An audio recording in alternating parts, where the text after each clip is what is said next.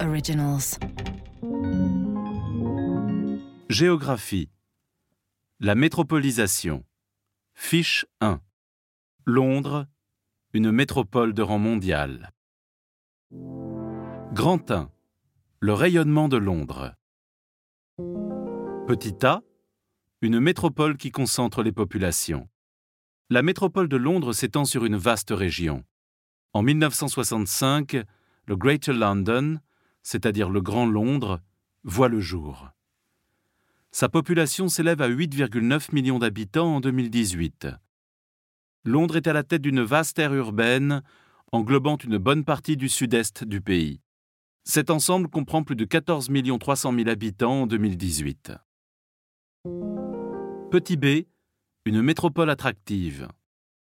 Aujourd'hui, les liens commerciaux, financiers et humains restent extrêmement importants entre l'ancienne capitale de l'Empire colonial britannique et le reste du monde. Londres est une ville cosmopolite. 25% de la population londonienne est née hors du Royaume-Uni et 40 communautés ethniques de plus de 100 000 membres y vivent. La métropole attire de nombreux étudiants étrangers ainsi que de nombreux touristes, 19 millions en 2017. Petit c, une concentration de fonctions de commandement. Londres est une métropole avec un rayonnement mondial lié à une concentration de fonctions. C'est la première place financière internationale. Le quartier de la City abrite les activités bancaires, d'assurance et de la bourse. La métropole concentre les sièges sociaux de 23 des 500 plus grandes firmes transnationales. La ville est au cinquième rang mondial pour le PUB le produit urbain brut, avec 860 milliards de dollars en 2014. Regroupant toutes les instances du pouvoir britannique, Londres est un centre politique.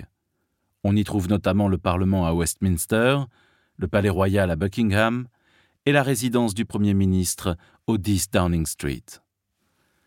La métropole est également une capitale culturelle, avec la richesse du patrimoine historique, ses musées, son rôle universitaire et la diffusion internationale de la langue anglaise. En 2012, l'organisation des Jeux olympiques d'été à Londres renforce son image internationale. Grand 2. L'organisation de la métropole Londres. Petit A. Une spécialisation des espaces urbains. L'hypercentre, appelé Inner London, est la partie centrale du Grand Londres. Il concentre les fonctions économiques supérieures à forte valeur ajoutée avec les deux quartiers des affaires de la City et de Canary Wharf. Un ancien quartier de dock, à l'est du centre de Londres, reconverti en quartier des affaires dans les années 80. Canary Wharf accueille aujourd'hui 100 000 employés. Le reste du Grand Londres, appelé Outer London, est plus diversifié en matière d'emploi. On trouve des activités logistiques, notamment des entrepôts, le long de l'estuaire de la Tamise à l'est et au sud autour de l'aéroport d'Heathrow. On y trouve également des activités industrielles, notamment dans l'automobile. Dans le reste de l'aire urbaine, des villes secondaires jouent le rôle de relais et accueillent populations et activités. À l'ouest de Londres notamment, le long de l'autoroute M4, s'installent des entreprises innovantes, par exemple dans la ville de Reading. Petit b, des paysages urbains spécifiques. La métropolisation et la centralité de Londres se lisent à travers les paysages urbains. Pour mémoire, la métropolisation est le processus de concentration des hommes et des fonctions les plus stratégiques dans les villes les plus importantes.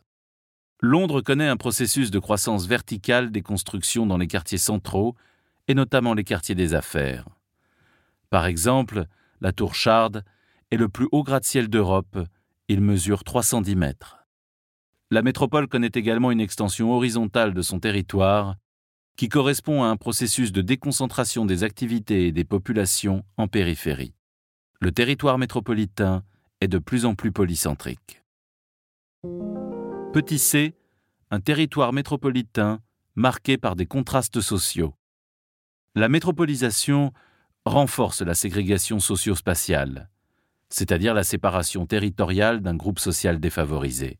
La concentration des activités au centre s'accompagne d'une exclusion croissante des populations.